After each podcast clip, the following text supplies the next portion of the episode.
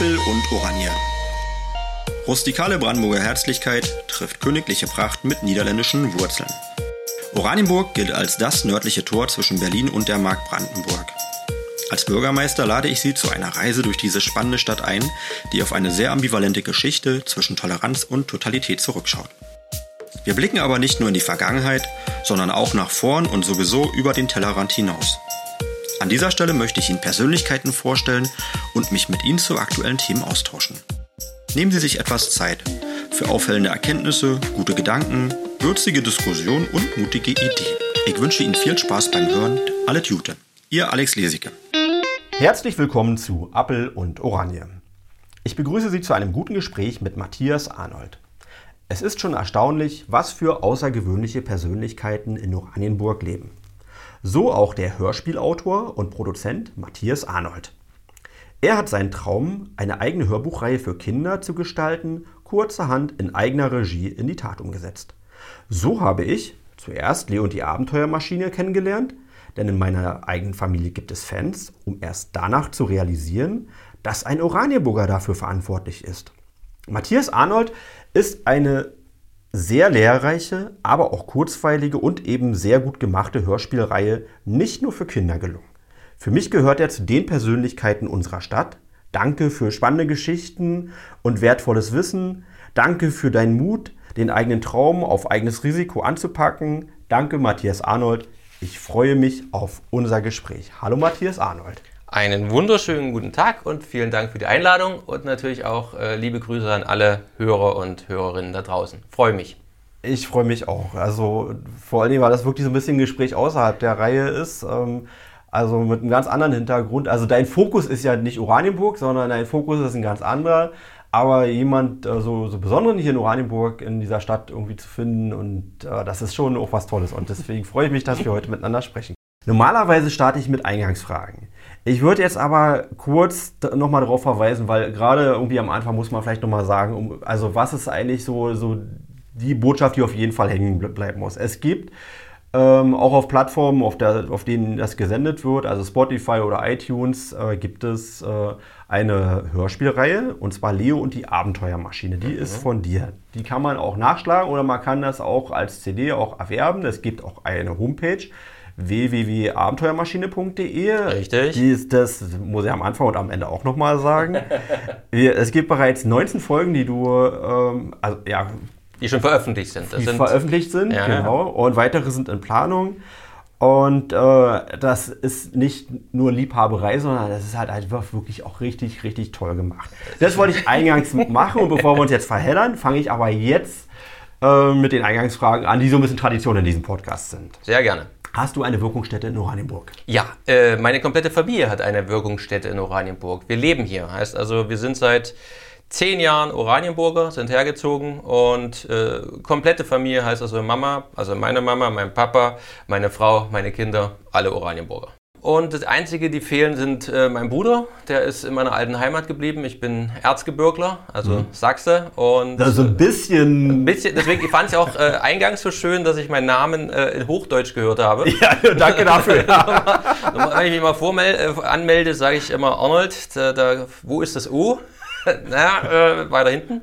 Heißt also, ähm, da schon mal vielen Dank. Ich wohne in Oranienburg. Ja, ich, ich muss dir sofort zurückdanken, weil also du, du, wirst merken, das Hochdeutsch, wenn das an der Stelle gelungen ist bei deinem Namen, das halte ich nicht lange durch. Länger als ich, hundertprozentig. bei mir fällt es immer, ich falle immer zurück. Also ich merke auch in meinem Beruf, dass irgendwann neben mir immer jeder anfängt zu sechseln. Und ich frage mich immer, warum? Scheinbar habe ich dann vorher gesechselt und dann fängt man automatisch. Es kann also sein, dass du am Ende sechselst. mal schauen, wo es hinläuft. Es gibt ja wirklich ein paar Gemeinsamkeiten. Also erstmal, ich lebe auch ein Generationenhaus, auch drei Generationen. Ja. Ich glaube, das ist gar nicht so häufig. Und meine Mama häufig. kommt aus, aus der Ecke Bautzen. Äh, wir Sachsen sind überall. Das, das, das ist, ist, bekannt. Das ja. ist bekannt. Also wir sind ein reiselustiges Völkchen und äh, wir sind vor, also ich war, ich bin länger hier in Berlin-Brandenburg als in meiner alten Heimat. Mit 19 bin ich weggezogen. War aber auch dann erst Hohenneundorfer, Berliner und jetzt erst sesshaft in Oranienburg geworden. Übrigens, wir haben jetzt gerade den 4. August 2022, um das mal zeitlich einzuordnen. Ein bisschen ja. später wird es veröffentlicht. Uhrzeit noch? Äh, Uhrzeit, mal, mal gucken hier. 6.12 Uhr. 10 Uhr, 12, ja, äh, ja, man muss an der eigenen Legende stricken, ne? Ja, ja, ja, ja, 3.22 Uhr. Normalerweise bin ich auch schon um 6 Uhr im Büro, natürlich. ja. 10 Uhr, 12 Uhr, und ich sage das deswegen, weil wir kommen jetzt, also ich komme gerade frisch aus dem Urlaub und das ist ja auch allgemein bekannt, also gelegentlich trifft man auch Sachsen im Urlaub. Äh. ja. Auch auf dem Weihnachtsmarkt in New York, ich weiß.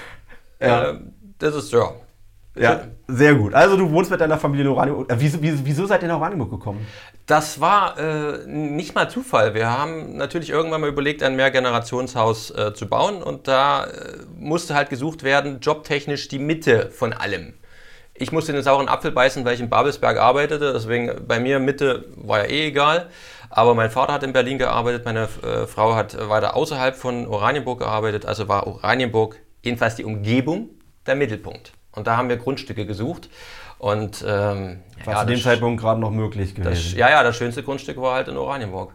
War einfach gesehen, verliebt, zack, und das war's. Ist aber wieder schon ein Jahrzehnt her. Also ja. Zehn Jahre ist äh, Ja, einmal, ge einmal gezwinkert und schon sind zehn Jahre rum. So ist das leider. ähm, hast du einen Lieblingsort in Oranienburg? Ja, habe ich mir, äh, da brauche ich nicht lange drüber nachzudenken. Es ist das Schloss. Mhm. Und natürlich der Schlosspark. Weil ich ja geschichtlich, das ist ja, das Hörspiel ist ja nicht nur ein Kinderhörspiel, ich nenne es ja selbst ein Abenteuer-Wissenshörspiel. Mhm. Es geht ja um historische Sachen. Heißt also, äh, Geschichte ist für mich äh, nicht nur eine Leidenschaft, also äh, Hobbyhistoriker. Und da finde ich natürlich äh, die Orangerie, den Schlosspark, wenn man dann sich überlegt, dass da vor hunderten Jahren dann wirklich die Creme de la Creme von Oranienburg Lust wandelte und ich da heute auch da langlaufen darf, das ist natürlich für mich schon ziemlich cool. Und auch das Museum im Schloss habe ich besucht mit meinen Kindern. Immer eine Reise wert und deswegen, das sind die Lieblingsorte in Oranienburg. Übrigens hier, äh, kleine Randnotiz hier beim Museum. Ich habe gerade das Remo besucht. Also es, es, gibt ja zwei Museen. Also das äh, von der äh, Stiftung Schlösser und Gärten, äh, mhm. das Museum und das Regionalmuseum, also was vom Landkreis betrieben wird. Und die Verwaltung ist das, der dritte Teil vom Haus. Und in dem Regionalmuseum, das haben die gerade ähm, Kompliment an den Landkreis. Ne? Also manchmal steht mal ein Konflikt, aber man muss auch mal nette Sachen sagen. Ja, ja. Haben sie echt toll gemacht, also wirklich ganz toll gestaltet. Und da sind eben auch äh, viele akustische Einspieler mit drin. Kennst du Dr. Emmett Brown? Ja, das ist Lutz Mackenzie. Das weiß ich nicht. äh, ist der Sprecher Lutz Mackenzie, ist, ist der Christopher Lloyd. Dr. Genau. Emmett Brown aus Zurück in die Zukunft ist. Und da, habt ihr Lutz Mackenzie? Also, äh, der, als Sprecher? Der, der, war da als Sprecher gewesen, ja. Oh, nicht schlecht. Lutz macht viel. Lutz ist ja mein äh, äh Leonardo da Vinci. Äh, genau, also und Lutz ist, ist, hab mir schon gedacht, dass, dass du da irgendwie ist die Creme de la Creme. Da habt ihr euch wirklich von der Sahnetorte oben die Kirsche geschnappt als Sprecher. Also kann ich auch jedem empfehlen. Allein die Stimme. Er hat auch so eine schöne markante, auch er hat, die Schichten-Stimme, so eine Professorenstimme. Ne? Er spricht überall. Er kann den verrückten Professor machen. Das kann mhm. er auch, was er jetzt nicht unbedingt immer möchte. Er möchte eben halt ja und die andere Stimme ist halt genial. Äh, und Lutz ist ein absolut netter Kerl. Also ja, kann jeder, wer herkommt, hat er Spaß beim Hören. Die Schleife machen wir jetzt aber nochmal zu und dann kommen wir später nochmal zu. Ja, gerne, gerne, gerne. Also ich glaube, so wir, wir, wir springen eh. Mit mir springt man immer durch die Zeit. genau, Zeitsprung an der Stelle. Ähm, deine früheste Erinnerung an Oranienburg ist vermutlich dann ungefähr zehn Jahre alt. Nein, gelogen. Das wäre gelogen, meine ich. Es wäre mhm. gelogen, es wäre Fake News. Ähm, nein, das ist Oberhavel TV. Und das reicht bis ins Jahr 1998 zurück. Und das ist nach Adam Ries mehr als 20 Jahre her, weil ich in Birkenwerder angestellt war bei Oberhavel TV. Und da war Oranienburg natürlich ein Angelpunkt für alles Mögliche, was gedreht wurde. Und mein allererstes Wissen über Oranienburg, habe ich mir auch nochmal überlegt, war eine Bombenentschärfung. Ja, natürlich, dann, ja. was kann das sein? Und ich musste dahin mit Kamera, also als Kameramann, es war mein erster Drehtag und äh, ich habe dann gefilmt hier im, ich weiß nicht mehr, wo es genau war, es ist halt wirklich zu lange her, es war so ein altes Gebäude und da waren halt zwei Männer vorne mit einer großen Bohrmaschine, mm, Löcher in die Wand, ich habe hinten die Kamera aufgebaut und der eine Mann sagte zu mir, ich hoffe, der, die Kamera hat einen Entwackler drin für den Fall, dass es doch eine Bombe gibt. Und da stand ich halt so als 19-Jähriger, kreideweiß und ja, ist jetzt nicht witzig, was du da erzählst. Das ist eine andere Form von Humor. ist nicht meiner. Äh, und so habe ich Oranienburg kennengelernt und ich war halt äh, sehr oft bei allen möglichen Eröffnungen von Pizzerien, von Hotels, von irgendwelchen Läden, beim Bürgermeister, beim ehemaligen, also dein Papa. Ja, ist mir bekannt. Also wir ja. dürfen du sagen übrigens für den Fall, dass die Zuschauer, wir haben uns schon mal das Du angeboten. Es ist schon aufgefallen, war Ist schon aufgefallen. Wir waren, ich war dann bei deinem Papa sehr oft und äh, auch wenn es hier um städtische äh, ähm, Politik ging, hat mein Chef Herr Georgi mich immer hingeschickt. Also eigentlich 70 Stunden Woche in Oranienburg. Also man muss dazu noch sagen, leider gibt es Oberhavel TV nicht mehr. Ich habe auch, auch noch in, in meiner Rolle gerade noch kennengelernt, also vorher schon noch als Stadtverordneter, aber als Bürgermeister äh, seit Januar 2018 bin ich im Amt und äh, da habe ich so das letzte Mal, da hat man aber schon gehört. Das letzte Ausatmen von Oberhavel TV noch mitbekommen. Kann man leider so sagen. Ja, ja, leider. Mhm. Es ist verschieden, das habe ich dann mal mitbekommen. Aber sag mal, du bist am, am Erzgebirge aufgewachsen, bist dann irgendwann in Oranienburg gelandet und bist aber schon länger in ähm, Oberhavel Berlin, Brandenburg unterwegs. Wenn man aber nach Berlin zieht, dann zieht man aber normalerweise auch richtig nach Berlin. Ne? Nein, ich, das, konntest du, das konntest du uns nicht antun. Du kannst, du kannst äh, kleine Marienberger nicht in die Stadt. Das war meinem Vater vom, vom Anfang an klar. Also, war, war, ein guter Kompromiss. Der erste Besuch in Berlin, als ich mit meinem eigenen Auto hier hochgefahren bin, stand ich dann irgendwann auf dem Hackerdamm und äh, stand wirklich mitten auf der Kreuzung, bin ausgestiegen, habe geweint und habe gesagt, ich, steige hier nicht mehr ein, ich habe keine Ahnung, wo ich bin. Ähm, das hättest du wirklich mit Berlin hättest du nicht machen können. Der Kulturschock wäre zu groß gewesen. Deswegen Annäherung an Hohen Neuendorf. Und dann konnte man mal mit der S-Bahn reinfahren und das erleben. Das ist übrigens auch glaube ich, relativ charakteristisch für Oranienburg, dass viele Leute hier wohnen oder herkommen. Es gibt sowieso einen, regen Zuzug, aber schon zu allen Zeiten. Ja. Oder regen Wandel von Leuten, die zwar einen Berlin-Bezug haben, aber es ist trotzdem schätzen, wenn sie nicht mitten in der Hauptstadt wohnen, sondern am Rande und das Beste beider Welten. Ich würde sogar sagen, schätzen ist viel zu zahm ausgedrückt. Das ist, das ist, äh, ähm, man liebt das, hier rauszufahren in der, in der Ruhe, in auch weniger also der Trubel, ja, es, ist, es brauche ich einfach nicht. Ich bin ein, ein Dorfkind, ein Bergkind, ein Waldkind und mich nach Berlin zu verpflanzen ist eine absolute Katastrophe. Also Skifahren bestimmt, wa? Ja, natürlich, natürlich. Also mehrere gebrochene Knochen und mein Bruder war äh, ist Schanzen runtergefahren, das habe ich dann nicht mehr gemacht, weil ich mal gesehen habe, wie er sich überschlagen hat. Aber ja, ja, Schneekind, absolutes. Und kannst du Knödel auch selber machen? Knödel. Ja. Knuddel. Ich dachte, du willst knuddeln. Nee, Knödel. Knödel, ja. Heißt die bei euch anders? Äh, ja, Knödel. Ja, Knödel, das sag ich ja. Nee, du hast Knödel gesagt. Habe ich Knuddel? Ja, ich spul zurück. nein, also ja, äh, ich nicht. Nein, Kochen ist für mich äh, äh eins der, der Buch mit sieben Siegeln. Ich dachte, das ist ein bisschen angeboten. Leider nicht. Meine Mom hat es nicht hingekriegt. Meine Mom hat ja zwei, zwei Söhne gehabt und hat es probiert, aber es äh, Kochen, äh, ich kann die Mikrowelle auf und zu machen und ich kann auch die Temperatur einstellen. Aber ansonsten Kochen kann ich nicht. Ähm, Moment, also jetzt haben wir aber festgestellt, also die früheste Erinnerung ist wegen Oberhavel TV 20 Jahre, aber kannst du es noch konkreter beschreiben irgendwie oder? Naja, es war halt viel. Äh, so in Oranienburg habe ich eigentlich alle Ecken dann abgegrast. Das war, es war Wahnsinn. Es war ja jeder Tag war Dreh, ich weiß das. Ähm, Schmachtenhagen Bauernmarkt zum Beispiel, als er damals noch richtig groß war. Ach, du hast ja eigentlich einen rund umfassenden Einblick dann dadurch auch bekommen. Ja, ich habe äh, interner äh, sehr viel. Äh, ich, Land äh, hier. Ähm, alles, was Politik war, es war wirklich alles. Ich kann mich auch, könnte jetzt kein spezielles, es war jedes Fest, was irgendwo war, war ich ja dabei. Ich war nie der Gast, ich war immer der Arbeiter und meine Frau ja dann auch. Die wurde, ich kenne sie auch schon so lange, die hat dann immer äh, mitgeholfen bei den Drehs am Wochenende. Du warst da Kameramann eher? Nur, also hm? außerhalb war ich Kameramann und dann habe ich auch noch geschnitten. Ich war ja Mädchen für alles. Das mhm. war ja äh, mein Job. Das heißt, also das Einzige, was ich nicht gemacht habe, war die Redaktion. Mhm. Die habe ich dann anderen Leuten überlassen, aber sonst habe ich alles gedreht und den Großteil dann noch geschnitten. Das war vielleicht auch ein kleiner Vorteil dass bei so einem kleinen Sender, dass man dann. Ist nicht ein ist ein Riesenvorteil. Also ja. wenn, das muss man, diese Schule, die ich da hatte, war, besser kann man es eigentlich nicht haben, weil man ist halt, man kann nicht nur reinschnuppern, man muss es halt machen. Man wird halt reingeschmissen, das war übrigens gerade ein Zusammenklatschen, wie viel ich mache. Mhm. Ähm, Herr Georgi hat dann gesagt, so, das hast du gedreht, jetzt schneide auch und das ist natürlich sehr gut, um zu sehen, was habe ich beim Dreh falsch gemacht. Ja. Und umgedreht, beim Dreh wusste ich dann schon, aha, das brauche ich für den Schnitt. Und das ist ja etwas, was unbezahlbar ist, ja. ins kalte Wasser geworfen zu werden und ähm, etwas furchtlos, furchtlos zu werden in der ganzen Branche. Ja, aber eben auch die Skills arbeiten. Also, weil wir haben auch gefragt, also so, so ein so, also wirklich professionelles Hörbuch, irgendwie Hörspiel, Entschuldigung, also das ist ein Riesenunterschied, ja, also wie ich mir erklären lassen habe. Allein schon die Mehrwertsteuer. Ach echt, ja? Ja, ja, Hörbuch hat 7% Mehrwertsteuer, äh, zählt als Buch. Äh, wird auch günstiger produziert, du hast ja nur einen Sprecher. Äh, da verlangt ja. der Staat freundlicherweise nur 7% und ein Hörspiel, was das x-fache an Produktionskosten ist, weil du viele Sprecher hast, Musik hast, Geräusche hast, wird mit 19% Mehrwertsteuer. Ist das steuerlich begründet?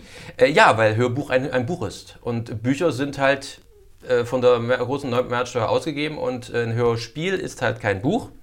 Ist so begründet und deswegen ähm, finde ich, dass Hörspiele viel zu wenig Beachtung haben. Weil allein das ist, dieser eine Punkt reicht schon, ähm, um eine Serie erfolgreich fortzuführen. Ja. Es sind ja trotzdem ein paar Prozentpunkte, die du da mehr kriegen in der Tasche hättest. Ja, Und das ist schon mal der größte Unterschied.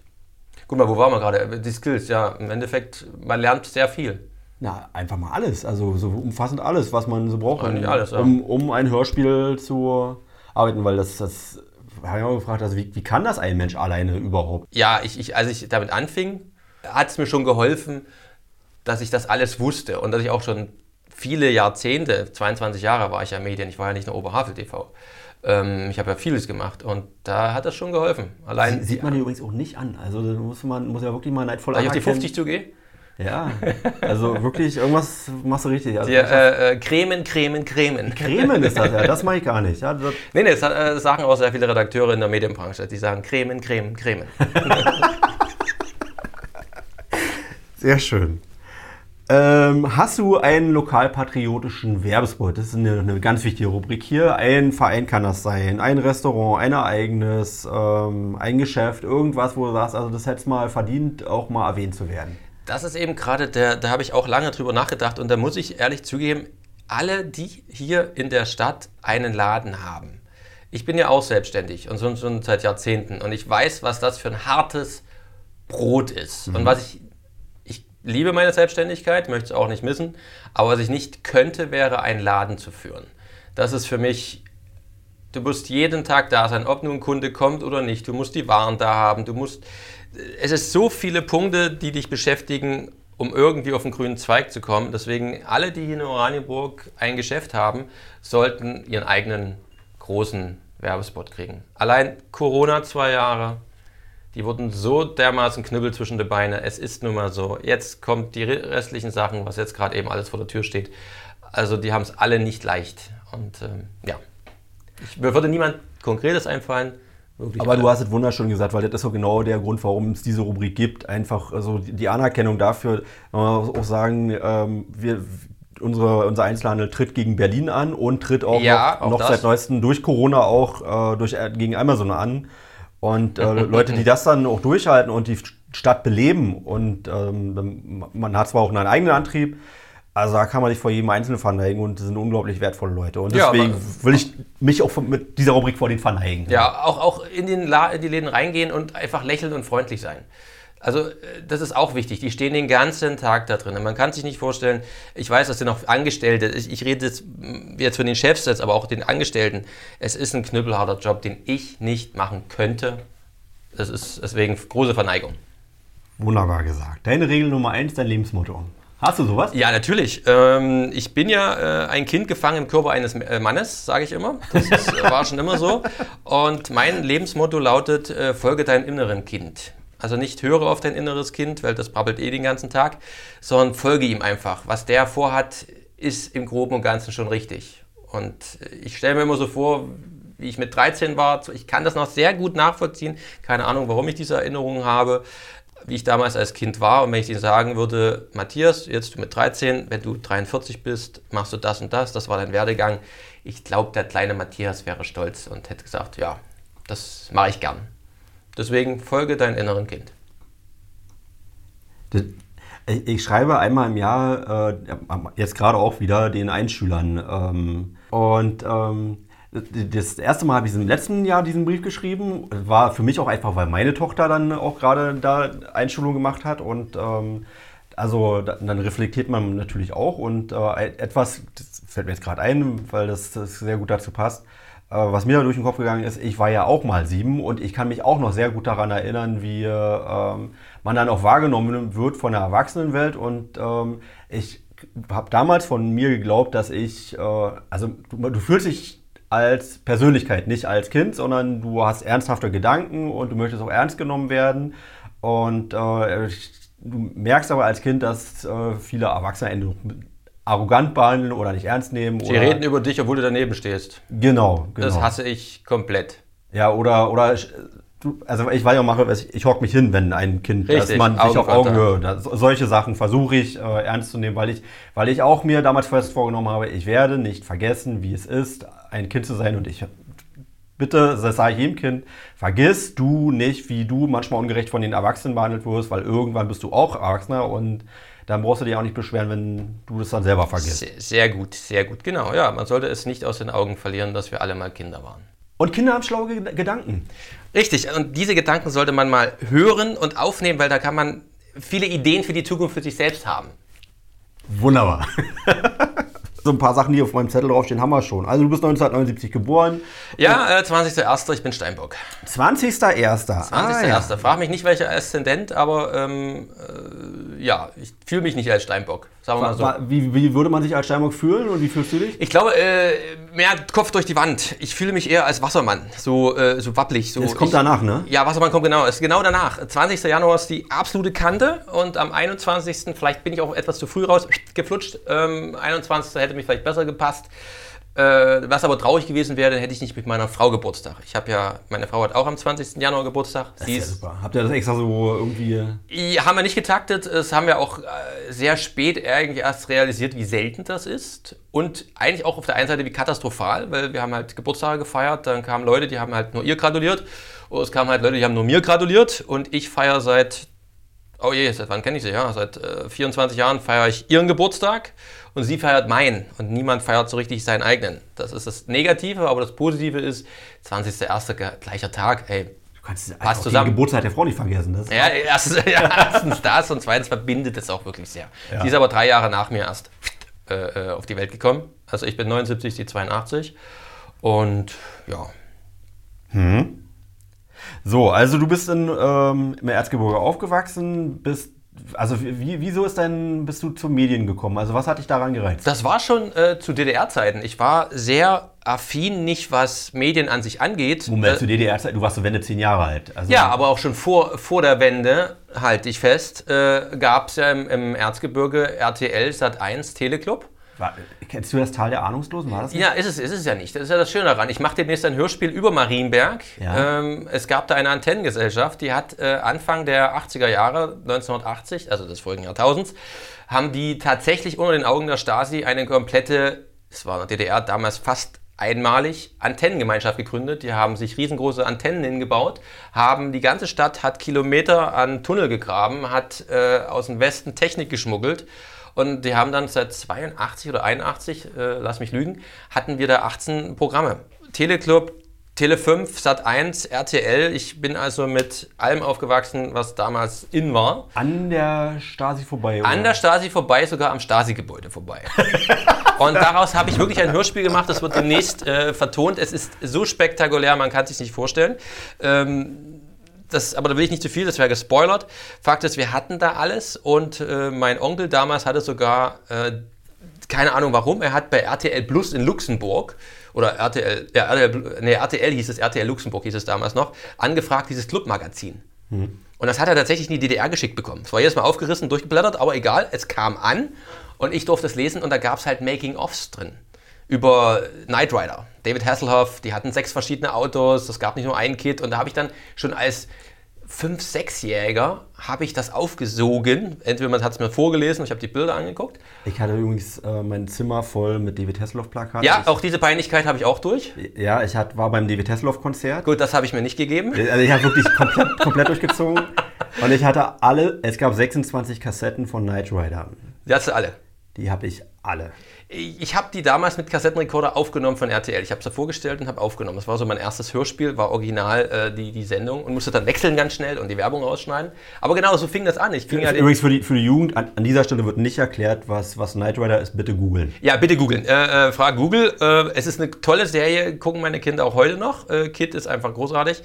Und Fakt ist, dass ich mit diesem Wissen, was ich mit der Making-of technisch, sechs Autos und so, bin ich in die Schule habe das erklärt und erzählt und die haben alle gedacht, nein, das wird halt ein Auto und das wird durchgedreht. So, ich sage, nein, da gibt es Stunt-Leute. Habe ich auch damals schon ganz schön kräftig eins auf die Mütze bekommen, weil ich immer der Sonderling war. Und dafür habe ich mich halt interessiert. Ich wollte, es war ein früh, meine frühesten Gedanken waren, ich möchte Film machen, Regisseur. Ich habe Drehbücher geschrieben als 12-, 13-Jähriger. Und so fing das ja alles an. Also, als mein Papa gesagt hat, wir ziehen nach Berlin, war mir tausendprozentig klar, dass ich nach Babelsberg gehe. Ich gehe nicht zum Schnitzen, ich gehe nicht zum, also das wäre Marienberg gewesen, wäre Schnitzer, weder Einzelhandel noch, keine Ahnung, Elektroingenieur. Pff, ich wollte Film machen. Gut, es wurde dann Sat 1 äh, wäre am Mittag, aber man muss auch kleine Brötchen backen. Aber das war schon als Kind mir einfach klar. Und deswegen war ich auch ein Sonderling. Du bist nach Berlin gekommen und äh, hast mich hier beworben in, äh, ich weiß gar nicht, wo das Arbeitsamt in, in äh, das Arbeitsamt Oranienburg auch Hohenneundorf betreut oder war das dann umgedreht, weiß ich nicht. Fakt ist, die ersten, das erste Angebot, was ich hatte, war sehr lustig. Ich sagte, äh, kam ja die nette Frau an, was möchten Sie denn werden? Ich so mein erzgebirgischer Dialekt, naja, ich hätte gern irgendwas mit Kinofilm und so Babelsberg ist halt meins und ich möchte halt groß, groß, groß rauskommen. Und zwei ja. Wochen später hatte ich äh, ihr, ihr Jobangebot und zwar Shell-Tankstelle Hohenneundorf. Was sagen, die haben die erstmal ausgelacht. Ja, Tankwart, ja. Mhm. Was haben sie für Kenntnisse? Word. so, ich kann auch ein bisschen Excel. Ähm, das war total eine Katastrophe. Da habe ich gesagt, ich, Leute, ich wäre hier nicht Tankwart. Das könnt ihr vergessen. Ich möchte nach Babelsberg. Also habe ich alle Hebel in Bewegung gesetzt und bin dann tatsächlich in Babelsberg in eine duale Ausbildung reingekommen. Ja. Duale, katastrophale Ausbildung. also etwas, was damals hieß es ja, jeder kann was mit Medien machen, macht einfach. Und da lernt man nicht so viel. Und deswegen habe ich gesagt, hier werde ich nicht schlau, ich möchte Praktikas haben. Und bin dann wirklich in die Praktikas rein und ich weiß das noch, das ist ein, in, Babelsberg gab es ein Praktikum, wo ich auch nur Kaffee gehen, holen sollte. Also fangen wir aber alle an. Ja, so fangen alle an, also wollte ich nicht. Ja. Das war mir zu blöd. Also habe ich äh, bei meinem ersten Praktikum gesagt, okay Leute, ich hole euch Kaffee, ich hole euch alles, was ihr wollt. Damals gab es auch noch nicht so viel Internet, da hieß es noch Buchlesen und so. Und ich sagte, ich möchte nebenbei einen eigenen Beitrag machen, die Technik hier benutzen und euch das zeigen. Und was ich kann was ich kann, mhm. als absoluter Laie. Ich hatte von ja. nichts eine Ahnung. Ich wusste einfach nur, ich wollte einen Beitrag über Jackie Chan machen. Jackie Chan ist halt für mich auch ein ganz großer, was er drehtechnisch ein Regisseur. Und da habe ich dann nach Dienst das Ding an Hartschnittplatz damals nach, also zwei Player, ein Rekorder, ein Schaltbild dazwischen, irgendwie in und out drücken und irgendwie das Ding zusammen machen. Und keine Ahnung, nach drei Wochen bin ich zum Chef, zum CVD gegangen und habe gesagt, hier, das habe ich mir überlegt guckt er sich das Ding an. Geil, ist eine Matz. Ist zwar jetzt noch nicht so perfekt, aber ich gebe dir einen Cutter, ich gebe dir einen Sprecher, ich gebe dir Geld, mach daraus eine Matz. Und da hatte ich in meinem ersten Praktikum tatsächlich auf Sat 1 echt war, lief meine allererste Matz ein paar Wochen später und äh, das war schon cool, das war dann der Anfang. Und so ging das weiter. Also wirklich durch Praktikas. Äh, ich saß halt neben Cutter, die konnten mir nichts erklären, weil sie den ganzen Tag gearbeitet haben. Um es kurz zu erklären, Cutter ist derjenige, der das zusammenschneidet, ja. das ganze Material. Die sind halt im Stress. Also die einzelnen Bilder. Die einzelnen Bilder, ja. Töne, mhm. O-Töne, die Musik, all das zusammenbastelt zu einem Film, was ja. vorher gedreht wurde. Und der Cutter war halt voll im Stress. Ich weiß noch, ich saß nur daneben und wenn ich die Klappe aufge... Klappe, halt Mund. So, und dann habe ich gesagt, okay, so funktioniert es nicht. Wann gehst du denn nach Hause? 18 Uhr. Wann kommst du wieder? Um 10. Und dann sage ich, okay, dann kann ich also von 18 Uhr bis früher morgen um 10 arbeiten. Sagt er ja. Hat er mir so ein Handbuch von 1600 Seiten hingelegt. Englisch, viel Spaß dabei. Und da habe ich dann in meinem Praktikum fünf Wochen mit der Putzfrau zusammen. ich kam dann irgendwann früher morgen um fünf, habe ich das Ding durchgearbeitet und habe dann angefangen zu schneiden. Und ich habe ihm jeden das hingelegt, jeden Tag. Er hat seine Kritik dazu gegeben und so habe ich. Also du warst ganz alleine und war nur die Putzfrau, alleine. die hatte ich mal besucht. Ich irgendwie. bin jeden Abend nach Babelsberg gefahren, mit dem letzten Zug mehr oder weniger. Nee, nicht, aber letzter Zug ist nicht, aber 19 Uhr in Babelsberg mhm. angekommen, ausgestiegen, habe einen Schlüssel gekriegt, habe mich reingesetzt, komplett dunkel, nur ein Schnittplatz beleuchtet. Und da habe ich gearbeitet.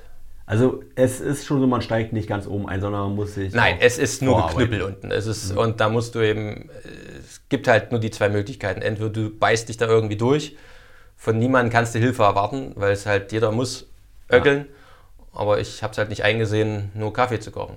Und so habe ich gut reinschnuppern können. Und die, die nächsten, also du, Vera Mittag hast du schon erzählt, da warst du gewesen? Ja, das war dann Time to Talk, äh, die Firma, die, äh, also ich war nicht bei Time to Talk persönlich erst, äh, das ist in Babelsberg, die Firma hat... War das schon zu der Zeit bei dem Praktikum? War bei dem Praktikum, bin ich dann reingerutscht zu Time to Talk. Mhm. Äh, Time to Talk ist die Firma hinter Vera Mittag, mhm. unter anderem. Ähm, die haben auch noch mehr gemacht. Und äh, da habe ich dann den Trailerschnitt schon in meinem Praktikum übernommen. Das heißt also, nach der Werbung sehen Sie, ba, ba, ba, ba, ba, ba. Mhm. So, und das war dann so mein Trailerschnitt. Und die hätten mich dann auch sogar gen genommen danach, aber mir war halt Babelsberg und Hohen-Neuendorf mit der Bahn, das ist drei Stunden Fahrt hin und zurück, das, das, das war für mich nicht, ähm, da kam mir wie gesagt Oberhavel TV. Aber das war mein Einstieg, ja. Gnadenloses Buckeln. Ja. Okay. Also arbeiten, nicht buckeln im Sinne von buckeln, sondern arbeiten, ranklotzen. Mhm, mhm. Und bei Oberhavel TV warst du dann drei Jahre gewesen? Drei Jahre ähm, und habe natürlich, äh, sag mal beides. Ich habe gelernt, wie es geht und wie es nicht geht und das ist beides gut. Man sollte nicht nur lernen, wie es geht, man sollte auch lernen, wie es nicht geht. Ja. Ne? Also wenn, wenn man hier Edison fragt, äh, Sie haben tausendmal die perfekte Glüh, also Glühfaden gesucht, ist es nicht frustrierend? Hat ja Edison gesagt, nein, es ist nicht frustrierend. Ich habe ja tausendmal gelernt, wie es nicht geht. Ja. Und wie lernt ein Mensch? Durch Irrtum und Aufstehen und weiter geht's. Und da ich also gelernt habe, wie es nicht geht, konnte ich mich mit ein bisschen, ja, sagen wir mal, Mut bei größeren Firmen bewerben und hatte dann tatsächlich einen Bewerbungsschnitt in Berlin bei der Firma DRB Media. Mhm die haben alles gemacht. Also deutsches Fernsehen rauf und runter. Und dort habe ich mich einfach beworben, habe einen Schnitt abgeliefert, der war sehr gut und dann war ich Chefkater. Cutter und Editor, ist das das gleiche? Ist das gleiche. Also wer was auf sich hält, nennt sich Editor. Ja, und du bist wer, aber der bescheidene Typ. Deswegen. Ich bin der bescheidene Typ. Ich habe immer gesagt, irgendwann kriegt jemand raus, dass das, was ich kann, nicht kann, sondern mir autodidaktisch angelernt habe, weil wie mhm. gesagt, die Ausbildung war ja nicht so gut ähm, ohne es jetzt böse meinen zu wollen, aber das ist nicht das, was in der Wirtschaft gefördert ist, was die in der Ausbildung gelehrt haben. Und ähm, dann war ich Cutter. Und wenn ich aber irgendwo hingereist bin, muss ich Editor. Ich bin Editor. Sehr schön. Okay, also dann du wieder jetzt zurück nach Berlin, hast dann... Dann habe ich äh, richtig in Berlin, habe ich mit meiner Frau habe ich gesagt, äh, lass uns in Berlin eine Wohnung suchen und lass uns in Berlin arbeiten. Dann bin ich wirklich getingelt zwischen Babelsberg und Mitte, weil die Firma war in mehreren Bereichen unterteilt. Habe da alles geschnitten. Äh, ach, das ist wirklich... Die, die Liste ist so lang, ich möchte es auch nicht wiederholen, aber es geht wirklich von öffentlich-rechtlich über privat und das waren Stunden und Stunden und Tausende an Fernsehmaterial und irgendwann habe ich gesagt, okay, ich mache mich selbstständig. Aber klingt doch spannend. Also äh, Kommt drauf an. Also das ist ja, ähm, wenn du jetzt einen 45 Minuten siehst mit Werbung, ja. ist der nach einer Stunde durch für dich. Mhm. So gesehen, gelacht, gelöscht. So, ja, so. Ein 45 Minuten dauert aber im Schnitt in der Regel fünf Tage bis Maximum zehn Tage. Und das acht bis zehn Stunden am Tag. Das heißt also, diese 45 Minuten sehe ich immer und immer und immer und immer und ne, immer wieder.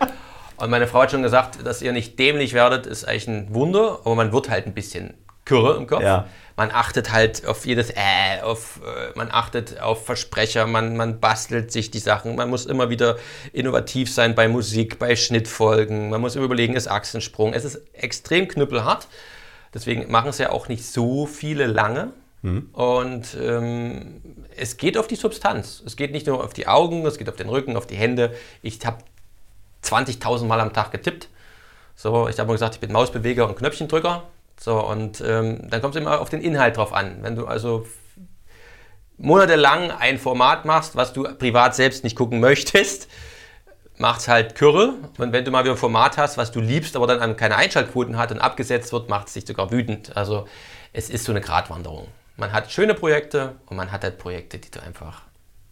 Bäh, muss nicht sein und das dann eben lange. Also ich habe auch 100. Aber du, ich, wir hauen schon ein bisschen raus, du möchtest auch da nichts benennen, oder doch? Nein, überhaupt nicht. Das geht nicht. Das ist, vielleicht schreibe ich mal ein Buch drüber, aber ja. ich, ich weiß, ich habe 120 Minuten geschnitten, da sitzt du Monate dran. Ja. Und das, das habe ich immer verglichen, das ist so ein riesengroßer Tanker. Und wenn dann in der 20. Abnahme, das hat mich immer am meisten gestört, in der 20. Abnahme gesagt hat, okay, pass auf, wir stellen das ganze Ding jetzt um. Ja.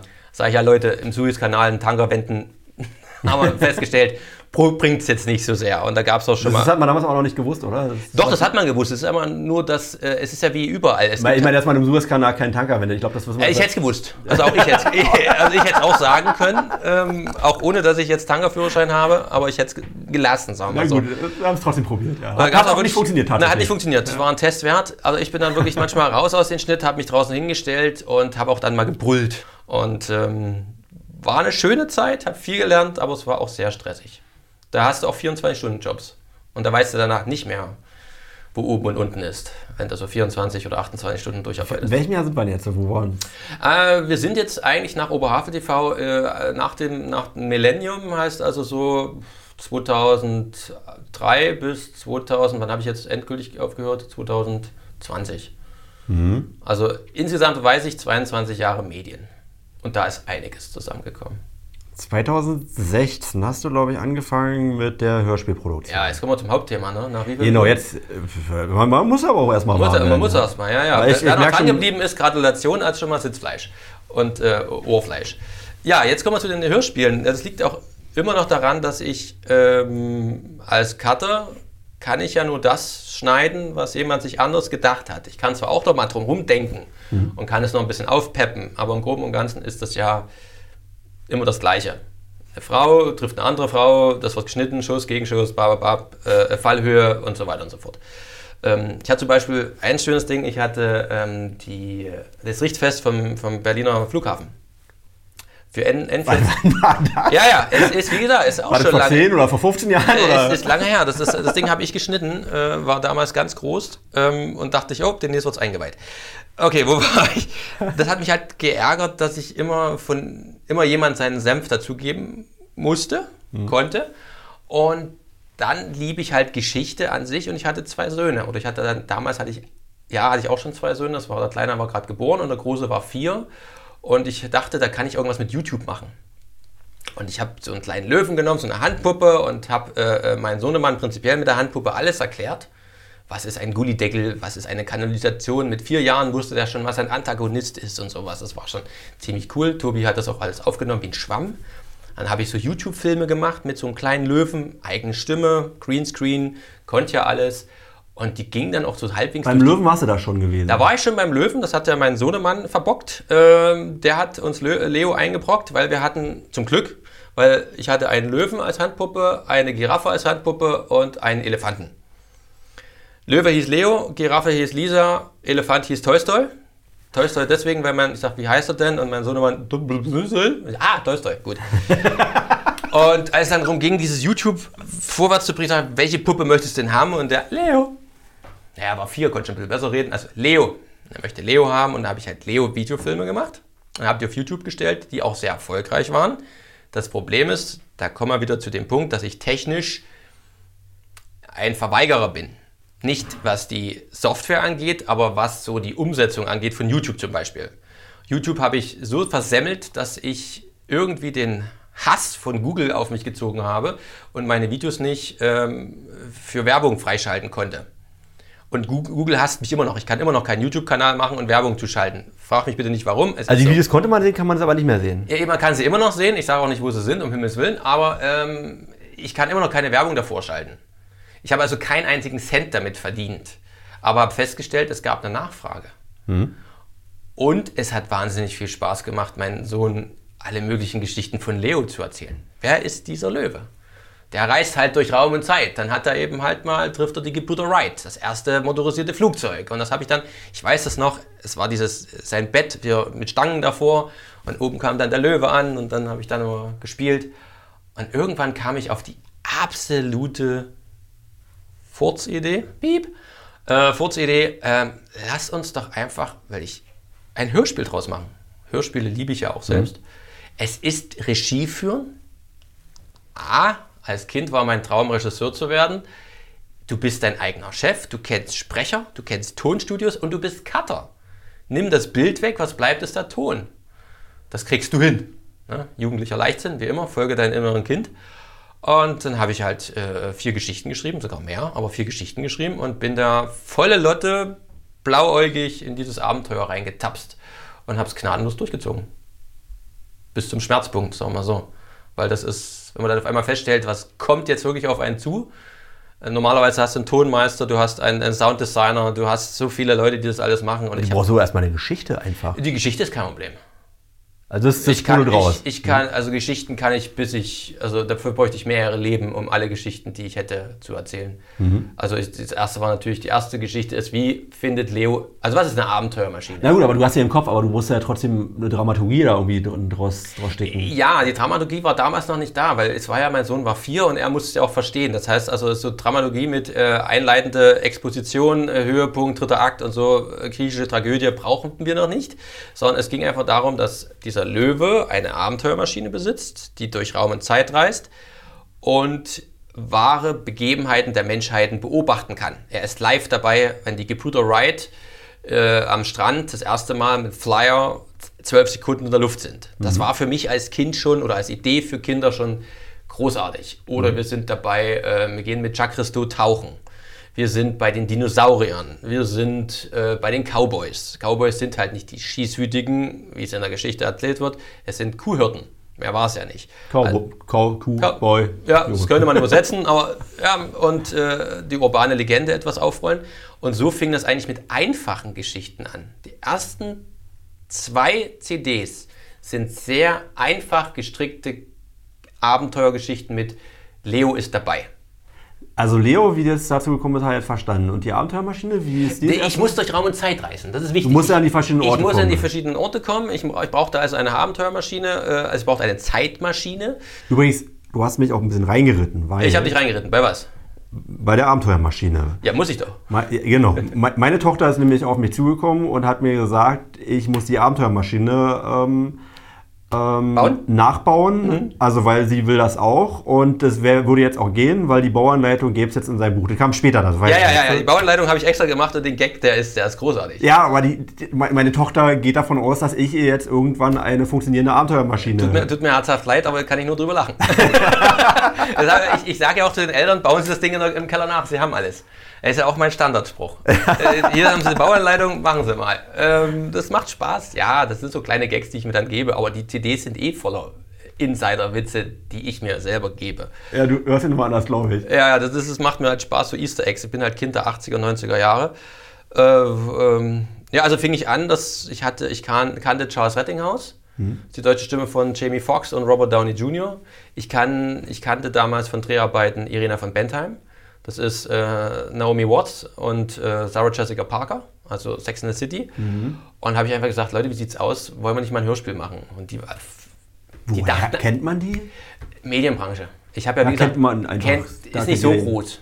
Naja, also ist wirklich nicht so groß. Also auch Hörspielbranche kennen viele sich untereinander. Und ähm, durch Dreharbeiten habe ich die kennengelernt, beide. Und äh, habe ich ein Tonstudio gemietet, habe die Texte, die waren wie gesagt nicht das Problem, ich kann schreiben. Und habe das aufgenommen. Und dann saß ich da mit dem ganzen Material, Stunden an Ton. Und dann habe ich mich zu Hause hingesetzt, habe nochmal eine andere Software gekauft und habe dann, also mein Tagesablauf fing so an, früher morgen um sechs aufstehen, Kinder machen, auf Arbeit gehen, äh, acht Stunden, neun Stunden schneiden, zehn Stunden schneiden, nach Hause gehen, äh, Frau bespaßen, Kinder bespaßen, alle im Bett, 22 Uhr in mein Büro setzen und dann mischen bis früher morgen um zwei, wieder aufstehen und weiter. So war die erste CD. Ganz schöne Knüppelarbeit. Der, die, die, das ist so die klassische Künstlerfrage, kann man davon leben? Oder Ja, Damals war es ja alles erstmal nur, nur ein Versuch. Ich hatte natürlich im Hinterkopf dieses kleine, ich will nicht sagen Teufelchen, das ist falsch, aber diese kleine Stimme, die mir sagte, du entdeckst gerade das Ei des Kolumbus. Auf dich hat die Welt gewartet. Ja, ich bin da durchs, mit dem Auto äh, manchmal rumgefahren und habe da die Musik von äh, Udo Jürgens angehört, Deine Zeit und so und gib ihm die Boxen laut aufgedreht. Udo Jürgens hat dich motiviert, ja? Ja, ja, unter anderem geht auch äh, äh, hier, Howard Carpendale hat auch so ein Lied, wo du sagst, wo du so aufstehst und mitbrüllst und sagst. Ist das ja, deine Musik? Nein! Äh, Übrigens, ja, äh, jetzt gleich der Schlagerhammer, der. äh, nicht, nicht, beim, nicht beim Autofahren, weil da bin ich nicht, aber man kann es wirklich, man kann es mal anhören. Ich habe damit eigentlich kein Problem. Ähm, Fakt ist, ich dachte, das Ding wird ein Riesenbrüller. Ich habe mir dann eine Grafikerin geholt, habe die Texte draufgeschrieben, habe ein Presswerk geholt, habe die GEMA ab. Also ich habe wirklich alles gemacht. Ich musste alles. Und dann habe ich 1000 CDs pressen lassen und habe 700 sofort an Amazon geschickt. So eine Riesenpalette, 700 an Amazon. Habe mir schon ausgerechnet, demnächst äh, äh, hier ne, kann ich keine Ahnung was machen. Ja, nach zwei Monaten sagt mir Amazon drei CDs verkauft. Und nach einem halben Jahr habe ich halt von den 700 CDs äh, 650 zurückgeordert, weil wenn du bei Amazon Ware liegen lassen hast, kostet es ja auch Geld. Die wollen ja immer Geld haben. Und ich weiß noch, da kam mir so eine Kiste zu Hause an mit, mit den ganzen CDs. Ja. Und da, das ist schon mit Anlauf gegen die Wand drin. Auch wehgetan, ja. Das hat richtig wehgetan. Das hat richtig, das war, wenn man das ganze Geld zusammenrechnet, meine Arbeitsstunden habe ich ja schon gar nicht mitgerechnet, äh, war das schon ein ganz schöner Reinfall, ein richtiger Reinfall. Das Problem, was ich jetzt sehe, ist, du musst es ja auch kennen. Richtig. Ähm, aber selbst wenn du es kennst, Amazon, da, man darf ja auf Amazon Werbung schalten. Die, die Leute vertrauen nicht mehr auf neue Sachen. Die sind gewöhnt, dass sie vollgeballert werden mit anderen Zeug. Äh, und die Medien Werbung, Werbung, Werbung. Und Trends werden, entstehen ja nicht, Trends werden gemacht. Das sind ja nicht dumme Sprüche, das ist ja so. Und Leo kannte ja wirklich niemand. Ähm, deswegen war das wirklich ein starker Aufschlag, ein schwerer Aufschlag. Aber irgendwann kam tatsächlich ein erster Anruf oder eine Mail, weiß ich nicht mehr. Mit irgendeiner Mama, die gesagt hat, was für eine tolle CD. Dabei war die CD noch nicht mal toll. Ich hatte noch einen anderen Leo-Sprecher. Ich war tontechnisch noch nicht so weit wie heute. Es war ja alles im- beginnend im, An im Anfang. Und das ist aber eine riesige Motivation, wenn du Man hörst, kann mit den einzelnen Folgen auch sehen, wie sich das, also Niederbeziehung weiterentwickelt. Ja, es ist, Leo ist nie am Reißbrett entstanden. Ich habe mich nie hingesetzt und habe überlegt, okay, der Name muss halt für Google passen oder keine Ahnung, die Figuren müssen halt auf die Zielgruppe passen, die Geschichten muss halt, das muss das in dieses Schema passen. War es nie. Organisches Wachstum nennt man das, glaube ich. Ja, das ist organisch und das ist, wird ja verboten. Organisches Wachstum wird ja nicht mehr erlaubt, auch in der Medienbranche nicht. Als ich anfing, äh, hat man ja Sachen produziert und die auch mal laufen lassen. Fünf, sechs, sieben, acht, neun Wochen. Vielleicht funktioniert es noch. Am Ende war es produziert, 20 Folgen, drei gesendet, keine Quote, ab in den Giftschrank, fertig aus. Und das war ja Leo nichts, also man, auch wenn man heute Leo hört, man vergebe mir die ersten drei Folgen, die auch schon für mich super sind, aber sie sind halt nicht Europa oder Universal Kids oder so. Es ist halt ein junger Herr hat in seiner Nachtschicht das gemacht. Und erst im Laufe der Zeit, Leo entwickelt sich, ich finde ab der Folge 7 oder 8 ist Leo dort, wo ich ihn haben möchte. Wer das zum ersten Mal hört, soll er mit Folge 1 anfangen? Ah, Das ist schwierig. Das, das tut mir immer weh, weil ich weiß, ich, du kannst ja heutzutage alles analysieren bis zum letzten. Und ich sehe, dass wirklich 50% nach der 1 abschalten und sagen, okay, ist doch nicht das, was ich mir gedacht habe. Aber Leo äh, springt ja allein schon ab der Folge 4, wird es komplett anders. Die Abenteuermaschine fängt an zu reden. Wird so ein Sidekick. Es wird viel, viel mehr Humor reingemacht. Die Sprecher haben sich nochmal geändert. Leo ist eine andere Stimme. Jetzt auch bei der 1, 2, 3, weil ich die nochmal neu vertont habe. Aber ähm, gebt der CD bitte Zeit der Folge bis zur Folge 8 oder 7. Wenn es dann zu den Piratinnen geht oder zu den Piraten geht. Da bin ich in mein Element. Und das kann ich auch erklären, wie das Also, mit äh, da würde ich jetzt ist. vorschlagen, fangen wir erstmal mit der Folge 7, 8 an. Ja, Folge 7 und 8. Und wenn man so drei Folgen gehört hat, dann kann man dann so die Profis Genau, dann kann man, kann man zurückspringen, weil es gibt wirklich einen roten Faden. Man muss ja wissen, wo die Abenteuermaschine herkommt. Aber man soll es nicht als, als Primus sehen oder als, als Bedingung, damit muss ich anfangen. Ja. Das ist eben halt das Problem und daran kränkelt Leo auch manchmal, weil die Leute eben nicht wissen, jetzt ist das ein Brett. Es ist schon lange ein Brett, das Ding. Aber in der 1, 2 und 3 war es halt eine 22 bis 2 Uhr früher Morgen Produktion. Ich muss jetzt auch mal sagen, du, du bist natürlich jetzt besonders kritisch gegenüber deiner eigenen Figur, deiner eigenen Ja, Figur. richtig, gebe ich dazu. Und wenn ich die, die, die Bewertungen für Folge 1 sehe, sind die alle sehr positiv. Genau. Also kann ich dir auch bestätigen. Also das, das äh, kam auch, auch total gut an und also Das freut mich sehr, das freut mich sehr. Aber ich natürlich als Krit, als für mich äh, würde ich gerne die 1, 2, 3 entsorgen und nochmal machen wollen. Aber das kann ich nicht und das wird auch nicht passieren. Also bitte gibt Leo eine Chance, einfach mal weiterhören. Und dann geht der richtig ab. Da geht eigentlich ab der Folge 4 schon ab. Aber fangen wir mal der 1 an. Es war halt ein riesengroßer Flop. Ja, erstmal Zielgruppe. Also ich habe jetzt schon verstanden, Kinder. Hat das, also ist es ist ja oft so, dass wenn man beginnt eine neue Lebensphase, hat vielleicht auch sein Lehrgeld irgendwie auch, man weiß, was man kann und was man so an, an Skills irgendwie sich aufgebaut hat. Und dann auf einmal ist die Welt nochmal eine ganz andere, weil man eigene Kinder hat. Das war bei Das ist mir, prinzipiell das ist sowieso ein neues Leben. ein völlig neues Leben. Das, was davor war, ist was, weiß jeder, der das schon mal durchgemacht hat. Und äh, wenn man dann versucht, aus also seinem eigenen Kind oder Kindern dann zu vermitteln, irgendwie zu erklären, ist das in dem Kontext entstanden, dass er sagte, das, das, das macht so viel Spaß? Es hat schon mehr Hintergrund. Oder gab es Leo schon vor 15 Jahren vorher? Du wusstest, das, das Nein, nein, nein, nein, nein. Äh, das, der, der Matthias, der, der damals Regisseur werden wollte, äh, sind die Vorbilder John Woo, äh, James Cameron, äh, Tony Scott, Ridley Scott. So, das sind, das heißt, es muss intelligente, intelligente Action-Blockbuster Mhm. sein. So. Der, der dann das Hörspiel gemacht hat, hat natürlich auf seinen Sohnemann geguckt und da kam eher der, der Hobbyhistoriker raus, weil ich Geschichte, und das, ist, das macht ja Leo auch so einmalig. Es gibt eine andere Geschichtshörspiele, aber nie so eins wie Leo, so ein Abenteuerhörspiel. Es soll halt durch Abenteuer, Spaß etwas im Hirn hängen bleiben.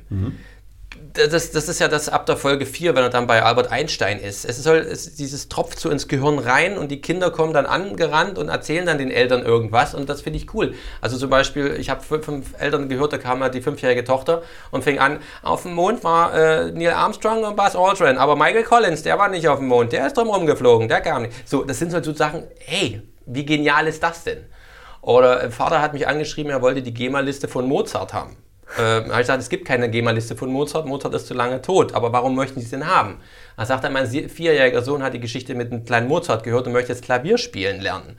Und das sind so die Sachen, die ja, na, ja. so, da, da, gemacht, gibt, ja. da gibt man sich selbst ein High Five. Ähm, das war auch der, der Tenor der Eltern, dass es eben nicht nur etwas war, was gehört, ge ge- gesehen, gelacht, gelöscht, sondern es war etwas, was hängen bleibt. Und das möchte ich, weil Geschichte ist wichtig. Ich halte Geschichte für den drittwichtigen Unterrichtsfach, was es gibt. Deutsch, Mathe, Geschichte. Erst danach kommt Physik, meine Meinung. Meine Meinung, Physik, Chemie, so, Fremdsprachen sind auch noch weit vorne, aber Geschichte ist. Und wenn man das so lernt, woher kommt man? Das fand ich cool. Und das war mein wirkliches Ziel, meinen Kindern etwas an die Hand zu geben, was sie als Erwachsene formt, ein bisschen formt, damit die nachdenken. Und das ist ja das Schöne an Leo. Leo erklärt 10 Fragen, wirft aber 20 auf. Das heißt, auch die Eltern sind gefordert. Aber jetzt springen wir ja schon wieder, wir waren ja bei der 1. Das war halt, wie gesagt, eine Katastrophe. Dann kamen die ersten Rückmeldungen. Und dann habe ich wirklich meine Frau angebettelt und habe gesagt, Schatzle, ich würde gerne noch zwei machen. Lass uns noch zwei machen. Ist, die Frage steht übrigens auch auf meiner Liste. Hast du eine sehr tolerante Frau? Muss. Das ist eine absolute Voraussetzung, oder? Äh, es, es, äh, Leo hat ja. Es ist nur reinbuttern. Es ist ein Loch ohne Boden. Das kann man sich nicht vorstellen. Das ist ja das, was ich versuche auch sagen. Leute, Hörspiele für 3,99 im Laden ist, ist, ist verramscht. Das ist Perlen vor die Säule geworfen. Was da an, an Liebe und die Sound, ich, muss, ich musste zum Beispiel überlegen, bei der allerersten Folge, das ist immer eine schöne Geschichte, geht es um die Cowboys, um, um Pferde. Jeder, jedes Viren kostet 15 Euro Wieso? weil ich die Soundeffekte kaufen muss. Ich kann nicht einfach Soundeffekte aus dem Internet ziehen, das machen andere, aber nicht, wenn du was professionell produzieren möchtest und verkaufen möchtest. Wenn irgendjemand dahinter kommt, dass ich ein Viren von seinem Pferd genommen habe, kriege ich Ärger. Also stand ich da und habe überlegt, lasse ich dieses Pferd jetzt einmal viren, zweimal oder dreimal. Und wie oft hat es Naja, zweimal und dann das erste Mal wiederholt, geloopt, dann ist es dreimal. Aber ich habe nur 30 Euro für das Viren ausgegeben. Das, das summiert sich nämlich. Absteigen vom Sattel, wieder 15 Euro. Äh, äh, irgendwie, es war wirklich, es ging bam, bam, bam an die Kohle. Äh, äh, Aber du, du kannst oder willst nicht sagen, was dann. Also da, da, da Die erste Produktion willst du nicht wissen. doch schon. Aber Das du nicht Finanzamt, sagen? man fragt beim Finanzamt Oranienburg an, die wissen es ja. Die wissen das ja. Die wissen das. Also das war, äh, hättest du mich mit reingerechnet, ist ein Auto weg. Ja. So, und dann musst du halt zu deiner Frau gehen und sagen, Schatzel, guck mal, von den 1000 CDs, die ich gepr- gepresst habe, liegen jetzt hier noch 900 rum. Ich hätte aber gerne nochmal zwei produziert, äh, äh, nochmal zwei Kleinwagen oder zwei Gebrauchtwagen. Ja, da kann deine Frau nur entweder sagen, äh, puh, da ist die Tür oder ich unterstütze dich. Und das hat, mach. Wenn du daran glaubst, dann mach's. Und dann habe ich halt die 2, 3 produziert und habe festgestellt, dass ich es für mich schon gar nicht mehr geschafft habe, meinen Anspruch. Man merkt schon ab der Folge 3 wird es anspruchsvoller. Ja. Wenn ich nämlich immer nur über äh, Leo ist bei den Gebrüdern Wright und sieht den Flugzeug zu, solche Geschichten erzähle, bin ich bald durch. So, also kann ich, muss ich längere Geschichten machen und mehr Aufwand betreiben und mehr Wissen reinpacken. Und deswegen ist allein schon die CD 3, da geht es um den, die Inuits, es geht um Benjamin Franklin, da wurde es schon komplizierter. Und da habe ich festgestellt, okay, die ersten zwei CDs sind von vier bis sechs Jahre. Und dann springt aber auch Leo, Leo wächst mit den Kindern mit, wusste ich vorher nicht, ist halt so, von sechs auf zwölf. Ist ja bei anderen Figuren auch so. Ist finde ich nicht das Problem. Mhm. Manche sehen es halt, also ich, wie gesagt, Leo ist ja auch manchmal problembehaftet. Das ist eins der Probleme, dass ich von Anfang an hätte die Zielgruppe wählen können, sechs bis zwölf, aber mein Sohn war ja noch vier. Das weiß man ja alles nicht. Aber so entwickelte sich dann und ab der vier gibt es einen radikalen Cut. Also ich habe immer noch keinen Gewinn gemacht. Also bis ich Gewinn mit irgendeiner CD gemacht habe, Fakt ist, die 2 und 3 kamen dann auch wieder sehr gut an. Und ich habe, das finde ich so ein Lieb an den Eltern, dieses Kapieren, dass es ein Papa macht für seine Kinder, stand ja auch damals mit drin im, im, im Booklet, Booklet, Booklet. Und die Rückmeldungen sind halt genial. Weil auf der einen Seite gehe ich jeden Tag acht Stunden lang nach Fernsehen, also war für mich Leo eine Art Wiedergutmachung. Mhm. Und ich habe ein etwas, was ich bei Leo hatte, hatte ich im Job 10, 20 Jahre lang nicht. Und zwar eine absolute Freiheit. Es stand nie jemand, ich musste nie was abgeben und habe danach Kritik bekommen. Im Sinne von, also Kritik darf man nicht sagen. Ähm, beim Fernsehen gibt es halt auch viele Köche. Und da gibt es halt auch Änderungen, die ich nicht nachvollziehen konnte. Warum willst du das unbedingt? Es wird schlechter. Verschlimmbessernd hieß das bei uns. Wir verschlimmbessern. Ich weiß, was du damit meinst. Genau. Mhm. Und bei Leo habe ich eine Freiheit, die ich vorher nie kannte. Es war mein Baby. Das heißt, ich habe das geschrieben, ich habe das gemacht und wenn ich es doof fand, ja, habe ich es geändert. Aber nur, wenn ich es doof fand. Ansonsten war ich der absolute Chef. Keiner stand über mir. Deswegen habe ich gesagt, wir müssen etwas ändern, radikal. Auf den Podcast, den man anhört, bin gespannt. Ähm, ich kann es nicht mehr mischen. Das macht mich fertig. Ich kann von 22 Uhr bis 2 Uhr nicht mischen, dann schlafen, dann arbeiten, mischen, schlafen. Das, das funktioniert nicht. Da, ich, da sterbe ich. Also bin tatsächlich nach Berlin gegangen, äh, zu der Lauscher Lounge. Das ist das große Studio von Oliver Rohrbeck, Justus mhm. Jonas, drei Fragezeichen, Ben Stiller die Stimme. Und habe gesagt, ich habe diese drei CDs hier gemischt. Hört sie euch mal an. Was sagt ihr dazu? Könnte ich das bei euch wenigstens mischen lassen? Und der zweite Chef von äh, Lauscher Lounge, äh, Kai, hat das zu seinen Kindern gezeigt und die waren halt Feuer und Flamme. Und hat er gesagt, dich unterstützen wir. Das ist immer so, Leo musste, brauchte viel Unterstützung. Und dann war ich bei der Lauscher Lounge drin. Und das ist natürlich ein Qualitätssprung. Sondersgleichen. Die haben eine riesige Library an Soundeffekten. Das, das klingt auch komplett anders. Das sind halt Sounddesigner, nicht Cutter, die Film und Fernsehen gleichzeitig machen, sondern wirklich nur Sounddesigner. Und deswegen ist die 4 ein Qualitätssprung. Ich habe einen neuen Leo-Sprecher, Marco Rosenberg, einen richtig professionellen Sprecher, einen richtig professionellen Sprecher habe die Abenteuermaschine redet jetzt, wie gesagt. Die Geschichten sind jetzt auf eine CD ausgedehnt. Heißt also, wir haben von vorne bis hinten nur eine Story. Und da fing Leo eigentlich erst richtig an zu leben. Da die Lauscher Lounge, die erste, also die 4, 5, 6 und 7, genau. Die waren schon geschrieben, als ich noch dachte, ich muss das Ding mischen.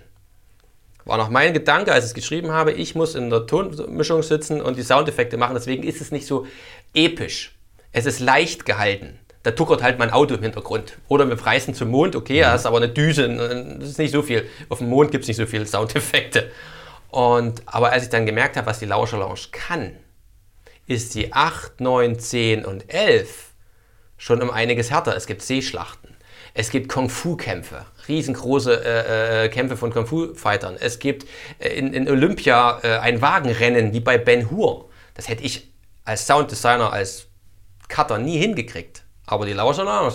Hört euch mal die 10 an und reist mal nach Olympia. Es ist richtig, richtig episch, wenn der Leo da im Hypodrom dort rumreitet. Und als ich sage, das können sie, dann habe ich noch eine Schippe draufgelegt und noch eine Schippe draufgelegt. Weil dann komme ich ja langsam zu dem Punkt, die können ja alles. Die können wirklich alles. Jetzt bin ich also demnächst, geht es nach Troja. Es geht zu Kleopatra. Und je mehr ich schreibe, umso größer und so epischer wird es. Bei den äh, Wikingern, die wir jetzt sind, gibt es die Belagerung von Paris. Es, das hätte ich nie hingekriegt. Du hast, also ich habe mal geguckt, jetzt allein 2022 sind glaube ich schon vier rausgekommen, kann das sein? Ich könnte mehr. Äh, vorproduziert sind bis zur Folge 21. Wie lange, also allein zum Schreiben, also braucht man doch... Also sehr lang, sehr lang. Ähm, das ist ja das, was ich irgendwann festgestellt habe. Leo konnte man nicht von leben. Leo äh, wächst aber. Das mhm. ist das Schöne. Leo, ich konnte sehen, dass Leo wirklich irgendwann mal so ein, so ein, so ein Wachstumskurve eingelegt mhm. hat. Äh, aber da ein Hörspiel immer noch ein kleiner Film ist, kostet es halt extrem viel. Ähm, deswegen musste ich noch arbeiten. Leo wurde also subventioniert. Mhm. Lange. Aber ich habe festgestellt, Leo übernimmt so viel Zeit, man muss ja noch mehr machen. Social Media, man muss irgendwelche Texte schreiben, man muss Fotos machen, man muss äh, äh, Werbung machen. Äh, ich muss verpacken, ich muss Neues schreiben, ich muss noch nebenbei schneiden, ich habe auch noch eine Familie und so weiter und so fort. Ja, und übrigens kann man auch Leo sehen als, ähm, also der ist gestaltet als. als auch das, oder auch selbst da gibt es eine absolut krasse Geschichte, weil äh, um zu erklären, wer ich bin und wie ich bin, ist zum Beispiel die Grafik bei Leo auch extrem wichtig. Mhm. Es gibt CDs, die haben drei Cover, drei verschiedene Cover. Kurz erklärt, ich habe halt eine, damals, als ich anfing, eine Grafikerin gesucht, die ich nicht, ich kannte keine Grafikerin, muss ich ehrlich zugeben, mhm. oder Grafiker kannte ich mhm. nicht. Ich habe also im Internet jemanden gesucht, habe jemanden gefunden für günstig Geld, wie man es halt nur macht. Äh, war weit weg, wir haben telefoniert, es kam eine Grafik raus. Ich war nicht begeistert von der Grafik, aber hey, es war eine. Mhm. Ich hatte keine Ahnung selbst von Gestaltung, äh, Covergestaltung, habe also irgendwie Cover gemacht. Da waren die Figuren sehr klein im Hintergrund, das war die allererste und wenn man dann auf, auf, Amazon geht, sind dir die Vorschaubilder so klein. Mhm. Da sah man überhaupt nichts mehr auf diesem Cover. Also habe ich tatsächlich gesagt, okay, man muss diese, diese Figuren mehr in den Vordergrund, habe sie also, also größer gemacht. Aber ich hatte schon gepresste CDs. Also drei Stück hatte ich ja schon. Also musste ich äh, neue Inlays basteln. Habe also alle Inlays aufgemacht, ausgetauscht. Die komplette Familie hat geholfen. Meine Mutter verpackt CDs, mein Vater verpackt CDs, meine Kinder verpacken CDs dann habe ich bis zur 11 halt diese Grafikerin durchgezogen und jeder, dem ich an, äh, bei dem ich war, sagte, du, du hast ein Problem mit deinen Grafiken. Sie sehen einfach stulle aus. Ja, aber ich kann mir niemanden anders leisten. Naja gut, dann kam äh, Marco Rosenberg, wie gesagt, mein Lieblingsleo hier, mein Sprecher, und hat gesagt, ich kenne wirklich auch eine Grafikerin. Die ist super, Tina Bratke. Die ist eine Wellenlänge, du kannst mit ihr telefonieren, Tag und Nacht, du kannst mit dem Pferde stehlen. Die kann das nochmal machen. Mach doch ab der Folge 12. Ich sag, das ist bekloppt. Dann habe ich elf Folgen, die, die, die, die Cover und ab der Folge 12 habe ich andere Cover. Wie, das geht nicht. Also habe ich Tina angerufen und gesagt, pass auf Tina, wir machen eine Übung mit der Folge 1. Und wenn das gut läuft, dann muss ich in den sauren Apfel beißen. Jetzt fällt dir die Kinnlade nach unten und ich muss elf CDs neu machen. Ich muss dann, alle Cover müssen ausgetauscht werden. Das, das kannst du dir an Geld nicht vorstellen. Lehrgeld. Und Tina, erste Cover ging genauso in die Hose. Er sagt, so funktioniert das nicht. Und Tina, ja, die Kommunikation funktioniert nicht mit dir. Was willst du denn? Ich sage, ich kann nicht zeichnen. Was soll ich denn wollen? also habe ich ein Blatt genommen, habe wirklich ein Blatt genommen, habe ein Viereck drauf gezeichnet und fing an, da einen Löwen, das war ein runder Kopf, ein dicker Bauch, Schnurhaare. Daneben habe ich gesagt, das, das, was da ist, ist ein, ist ein Dinosaurier. Hier oben drüber die zwei Striche, das, ist, das sind die Gebrüder Wright. Und rechts möchte ich einen Zug haben. Das war nie ein Zug. Aber das ist die Dynamik meines Bildes. So möchte ich es haben. Und zwei Wochen später liefert die mir ein Bild ab. Ich sage, wie geil ist das denn? Das, das ist das, wie ich es mir vorgestellt habe. Das ist mein Leo. Das ist meine Action, so will ich das haben. Ich sage, okay, gleich die CD2. Da, da rennt Leo vor, bei den, da ist er bei den äh, ähm, Homo sapiens. Da möchte ich ein, ein, äh, ein Mammut haben im Hintergrund, ich möchte ein Homo sapiens haben und ich möchte, dass Speere fliegen und Leo vorne wegrennt alles so gezeichnet. Ne? Ich mache da immer so Skizzen. So, mhm. damit feilt, das ist so. Zwei Wochen später kommt so ein Cover an. Ich sage, okay, gut, jetzt muss ich den sauren Apfel beißen. Ich möchte von dir elf Cover haben. Und ich muss elf CDs ausbasteln. Basteln. Das war Amazon zu erklären, dass das Ding ein neues Cover hat. Den Menschen zu erklären, dass es ein neues Cover hat. Das war. Ich verstehe auch, dass manche Leute dann gesagt haben, oh, weißt du was, komm, jetzt kommst du mit dem dritten Cover. Aber das ist jetzt Leo. Und so ging das dann weiter. Jedes Cover, zum Beispiel die vier, das ist das Poster von Zurück in die Zukunft. Dort steht Doc Emmett Brown und Mar Marty McFly als Leo und Einstein. Die 5 ist eine Anlehnung an Apollo 13. Äh, und so, so, geht das weiter. Wir haben Star Wars drin, wir haben Zurück in die Zukunft drin. Ich habe alles, es ist alles, was ich als Kind geil fand, mhm. in dieses Hörspiel gesteckt. Und diese Leidenschaft hat halt so viel Zeit in Anspruch genommen, dass ich gesagt habe, ich kann nicht mehr in meinem Job arbeiten. Ich kann nicht beides zur Hälfte machen. Das seid ihr nicht glücklich? Weil ich in meinen Pausen immer rausgerannt bin zu meinem Auto, Kofferraum auf und habe verschickt. Ich habe gleich neben, neben Briefkasten geparkt, damit ich an dem Tag gleich die Bestellungen wegschicken konnte, die dann, dann doch irgendwann mal eintrudelten. Gott, ich rede mich schon wieder hier in, in, in, ah, in, in Spaß und, und, Freude, weil das ist halt, es, es brennt dann irgendwie so. Und dann habe ich gesagt, okay, dann muss ich jetzt kündigen an der Stelle. Jeder hat mich verrückt verklärt. Freunde haben gesagt, du, du hast die größte Midlife-Crisis auf diesem Planeten. Das, das, das geht in die Hose. Ich sage, ja, es ist, ich kann davon immer noch nicht leben, aber ich sehe eine Kurve. Das, ich muss nur durchhalten, ich muss lange noch Atem haben und ich muss Spaß dran haben. Und da sind dann die Folgen 12, 13, 14 15, und 15 rausgekommen, die für mich so einen auch eine neue, ähm, da ändert sich Leo nochmal. Es ist erschreckend, ne? Wie, wie oft, äh, man kann es es ist ein roter Faden. Ich verspreche es jedem, der es jetzt hört. Es gibt einen roten Faden und alles ist logisch. Das ergibt alles eine Logik. Es ist wunderbare Logik sogar. Aber ab der 12, es hat mich immer gestört, dass Leo immer nur dabei war. Er ist mit Apollo 11 zum Mond gereist, aber ob er nun mitgereist wäre oder nicht, wäre egal gewesen. Apollo 11, wir waren halt da auf dem Mond. Oder die Amerikaner, obwohl sie jetzt alle Daten zum Thema Apollo 11 weggeschmissen haben, sie waren mal oben drauf. Und auch die anderen Geschichten. Es war halt, Leo war immer nur dabei. Und ich wollte, dass es mehr Spannung ergibt. Und deswegen habe ich einen Bösewicht eingebaut. Ab der Folge 12 geht alles schief bei Leo. Leo kommt zurück in die Gegenwart an. Das wirst du lachen. Äh, kommt zurück in die Gegenwart an und hier ist alles falsch. Wir haben keinen Strom mehr. Kommt mir bekannt vor. Kommt mir bekannt vor, ich auch, dachte ich auch. Wir, wir, wissen nicht mehr, wer auf dem Mond war. Kommt mir auch bekannt vor. Frag heute mal jemand, wer, wer 1969 auf dem Mond war. Mit, hm, äh, wir, wir waschen unsere Wäsche wieder im Dorfteich. Auch das wird ja irgendwann vielleicht, ich hoffe, nicht bekannt vorkommen. Und deswegen muss, es hat sich herausgestellt, dass ein Bösewicht unsere Zeit durcheinander bringt, die Geschichte durcheinander bringt und ausradiert. Heißt also, der Bösewicht verhindert zum Beispiel, dass Charlie Chaplin ins äh, Kino geht und den Cinematografen, Kinematografen kennenlernt und deswegen bleibt er ein Straßenjunge in London und somit gründet er nicht United Artist. Das ist ja alles ein Rattenschwanz. Hätte er nicht United Artist erfunden, hätten wir heute nicht das Hollywood, wie wir es heute kennen. Die Filme, die wir heute kennen. Er hat ja, Charlie Chaplin hat ja das Kino revolutioniert. Oder äh, äh, War mir übrigens nicht bewusst, also ich glaube, das ist wenigstens bewusst. Also, Charlie Chaplin, Buster Keaton, das waren die Pioniere des Kinos. Charlie Chaplin ist der erste Ho äh, Hollywood- Superstar gewesen. Vorher war das alles noch nicht. Es wurde ja auch nicht nur in Hollywood produziert, es wurde ja auch in New York produziert. Von Edison. Geschichte ist so geil. Kann egal. Wenn das jemand durchhört, im Himmel Meine Frau sagt wieder, red langsamer. Ähm, wo war ich? Genau. Newton fällt nicht der Apfel auf den Kopf, somit gehören die Newtonschen Gesetze nicht. Und das hat ja wieder Auswirkungen auf das Apollo-Programm. Dann wären wir nicht auf dem Mond. Leo muss also unsere Geschichte retten. Und das hat so eine, ab da war ich also ich war vorher schon 110 Prozent, jetzt bin ich 1000 Prozent. Weil jetzt ist alles offen. Jetzt kann ich überall hin und ich bringe halt selbst in meinen Gedanken die Geschichte durcheinander und Leo muss sie halt wieder, wieder mhm. aufbauen. Von Staffel zu Staffel ist es ja so, dass ich mir immer was Neues einfallen lasse. Zum Beispiel die jetzige Staffel endet mit der Folge 21.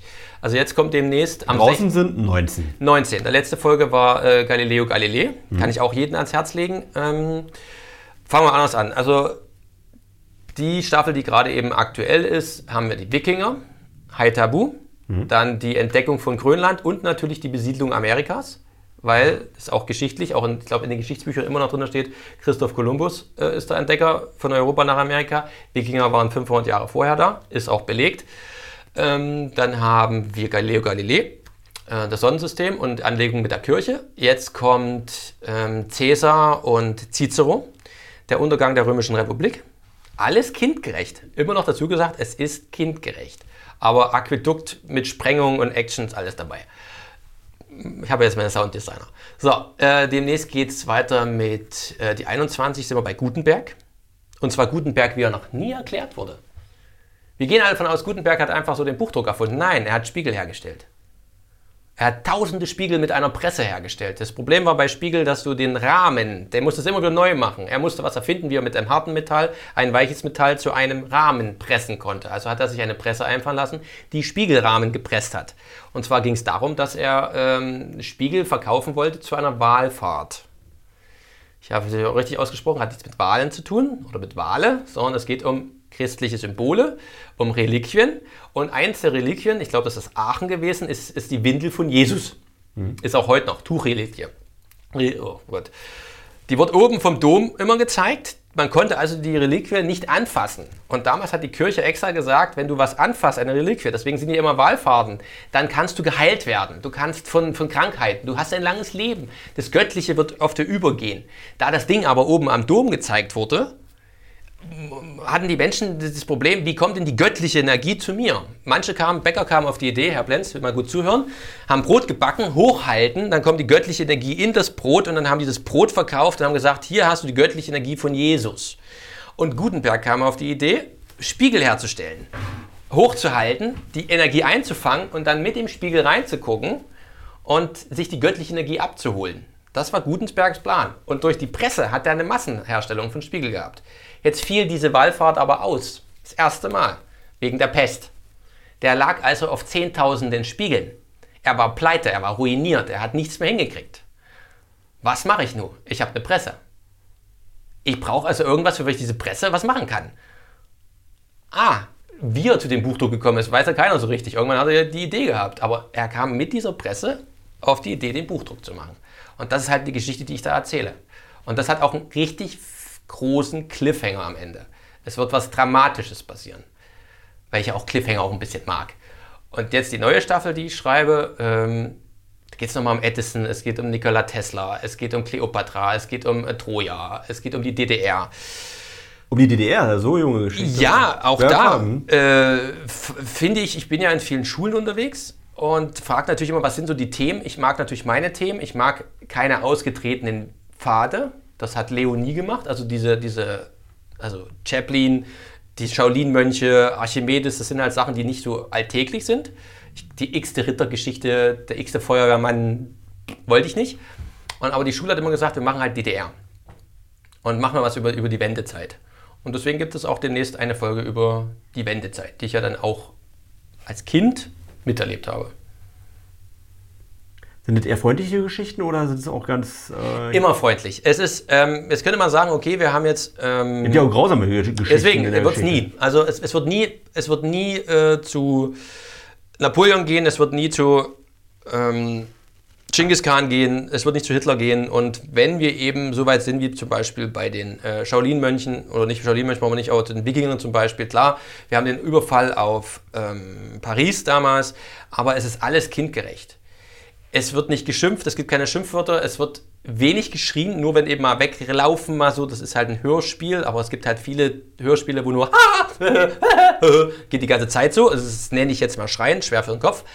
Ähm, das habe ich alles nicht und es bleibt kindgerecht. Auch bei Galileo geht es um die Inquisition. Die wird auch kindgerecht abgearbeitet.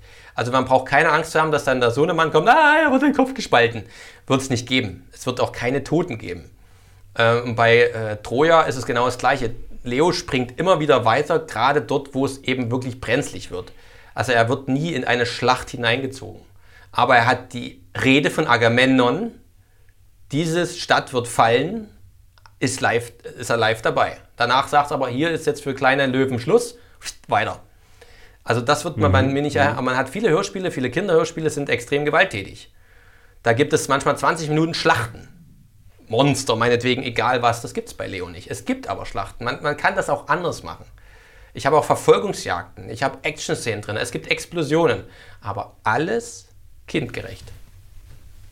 Was heißt kindgerecht? Also, das bleibt also für mich äh, äh, vom, vom Wissensstand eben her so, dass, dass auch Sachen, ich sage mal, ihr müsst es nicht verstehen, weil Leo ist ja auch ein Kind. Das ist immer, Leo nimmt ja das andere, äh, den, den, den Hörer mit.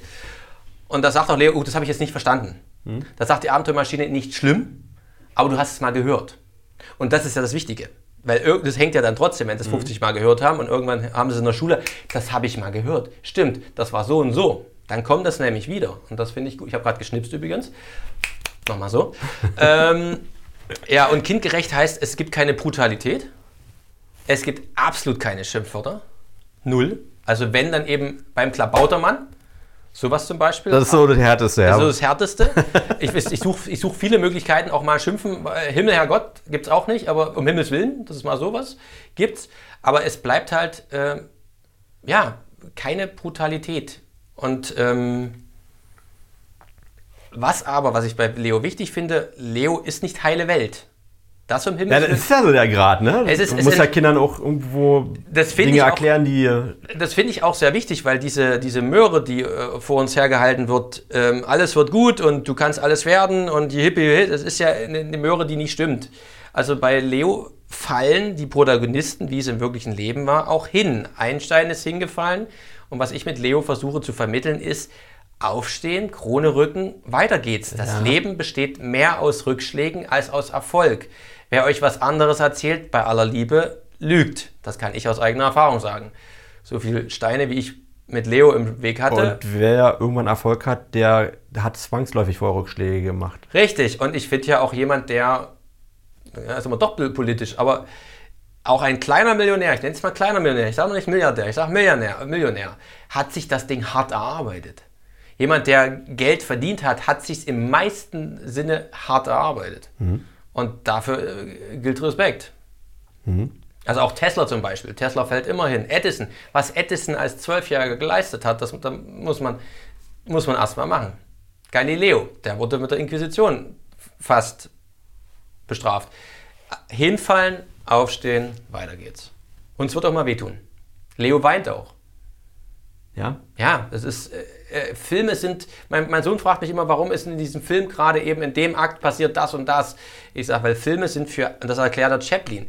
Filme müssen, können zum Lachen und zum Weinen. Du sollst alle Band, die komplette Bandbreite der Emotionen, die musst du auch beherrschen können. Das heißt also, ein Kind muss genauso Trauer beherrschen können oder kennen wie Freude. Das ist wichtig, das gehört zur, zur, zur Entwicklung dazu. Also immer nur, you, das macht das Kind mit 20 ist nicht, kann ich mir nicht vorstellen. Man muss auch mal, und Leo lebt das ja auch, Leo verliert ja seine Eltern. Dadurch, dass er in der Gegenwart ankommt und kein Strom mehr da, kein Wasser, sind auch seine Eltern nicht mehr da. Das heißt also, er muss, er reist dann zu Leonardo da Vinci und zu, zu Salai, sein Pagen von Leonardo da Vinci, alles historische Figuren und zusammen als Vierergruppe mit der Abenteuermaschine zusammen retten sie die Menschheit. Aber er ist immer wieder an dem Punkt, wo er sagt, ich vermisse meine Eltern. Er musste auch mal durch, das tut weh. Wer sich für Leo jetzt begeistert hat und Leo vielleicht noch nicht kannte. Wie, wie, also kann man in den, in den Bücherladen gehen oder ein CD-Stand? CD-Stand gibt es heute gar nicht mehr. Also ich hatte das riesengroße Glück, dass sich vor fast einem Jahr, muss ich sagen, bei mir Kittings gemeldet hat. Mhm. Kittings ist die Mama-Firma von Bibi Blocksberg, Bibi und Tina, Leo Lausemaus, Benjamin Blümchen. Die haben sich an mich, also ich habe ja schon alles probiert. Ich war bei Sony, bei Ravensburger, bei Universal. Ich habe es irgendwann aufgegeben, weil ich halt zu klein war und auch nur eine Person bin, da kommst du ja schon an der Rezeption nicht vorbei. Deswegen habe ich auch jahrelang alles versucht alleine zu machen, was man nicht schafft. Es ist einfach der Markt ist viel zu groß, es ist viel zu kompliziert. Und dann kam Kittings und hat gesagt, wir übernehmen den Vertrieb. Nicht den Inhalt, das ist ganz wichtig. Leo bin ich. Kittings übernimmt den Vertrieb. Das heißt, man kann in jeden Mediamarkt, in jeden Saturn gehen und kann Leo bestellen. Als Darum kümmert sich Kittings jetzt. Ähm, man kann es bei Hugendubel, man kann es bei Weltbild, man kann es bei Amazon, überall als CD kaufen. Es gibt, äh, äh, das fand ich ganz großartig, die haben Dreierboxen aufgelegt mit den ersten 16 Folgen. Die Einzel-CDs verkaufe ich noch, weil ich ja noch welche habe aus meinen alten Pressungen. Man kann die Einzel-CDs bei mir noch kaufen, kriegt dann auch ein Poster und einen Aufkleber in meinem Shop www.abenteuermaschine.de. Ah, ja, gut. Mal schnell erzählt. Ähm, aber diese Einzelboxen, wo drei CDs drin sind, sind sehr schön gemacht. Es sind Quizfragen drin, es ist eine tolle Verarbeitung und kostet auch nicht die Welt, glaube ich, 14 Euro oder so, 15 Euro. Überall. Und man kann es streamen. Was ich nicht mag, ich habe mich lange gesträubt, weil Stream, ich sage Leute, die Kinder brauchen was Haptisches in der Hand. Ich mhm. möchte das Cover sehen, ich möchte es anfassen, ich möchte das Inlay rausnehmen. So, aber gut, wir passen uns da auch ein bisschen an. Heißt also, es, es ist überall auf jeder Streaming-Plattform zu Hause. Hat auch Kittings dahingestellt, weil ich das nicht kann. Und wer will, kann das Ding hoch und runter streamen. Macht's bitte wirklich hoch und runter. Es ist, Streaming ist halt ein sehr hartes Pflaster. Das muss man wirklich sagen. Wenn es euch viel wert ist, dann die CD. Wenn er sagt, okay, zum Reinhören und zum Spaß haben, dann streamt das Ding rund um die Uhr. Sehr gut. Matthias, ich danke dir. Wir haben die Zeit ordentlich ausgereicht. Haben viel Sauerstoff hier drin verbraucht. Aber es war alles wichtig und musste auch gesagt werden. Und ich wünsche dir alles Gute und vielen äh, Dank nimm die herzlichsten Grüße an deine Familie bitte mit. Also ich, also ohne dass ich den einen davon kenne, also, wobei deinen Sohn habe ich kennengelernt bei einem Richter. Ja, ja, den kennst du, den klar. Hat sich auch gleich vorgestellt und war ganz stolz auf dich. Und ohne dass ich aber deine Familie insgesamt kenne, kann ich dir sagen, du hast eine ganz tolle Familie, weil das, das funktioniert auch nur, wenn da auch alle sich den Rücken stärken. Und das stimmt. Vielen, vielen Dank. Und ich kann auch nur noch mal sagen, also Leo macht so viel Spaß und ist auch so wertvoll für Kinder und äh, kann ich auch nur, nur ganz, ganz dringend allen empfehlen und natürlich ganz besonders äh, den Oranienbauern und Oranienburgern, die, weil das auch sowas lokalpatriotisches ist aus unserer Heimatstadt. Und wenn ich noch dazu sagen darf, also man darf nicht denken, dass es ein, ein, äh, ein Hörspiel ist, was nur Wissen reinballert. Das macht es eben halt nicht. Leo verpackt das immer unterschwellig. Sehr spielerisch. So, so spielerisch. Das Abenteuer und der Humor und auch für die Erwachsenen, das auch die Erwachsenen, mit anhören. Ihr werdet keine Kopfschmerzen kriegen und ihr werdet euch freuen, wenn ihr Anspielungen aus eurer Kindheit hört. Das ist das Schöne daran. Äh, also, also auch viele Eltern sagen mir explizit, auch wir können es hören, ohne lachend in die Kreissäge zu springen, sagen wir mal so. das kennt ja jedes Elternteil, wenn der Sohnemann oder die Tochter nochmal mit einem Hörspiel kommt und sagt, oh Gott, nicht nochmal. Also ja, ist für alle und spielerisches Wissen vermittelt. Vielen lieben Dank. Hat mich gefreut. Ihnen alles Gute und bis bald an dieser Stelle und auf dieser Welle. Ciao. Ciao.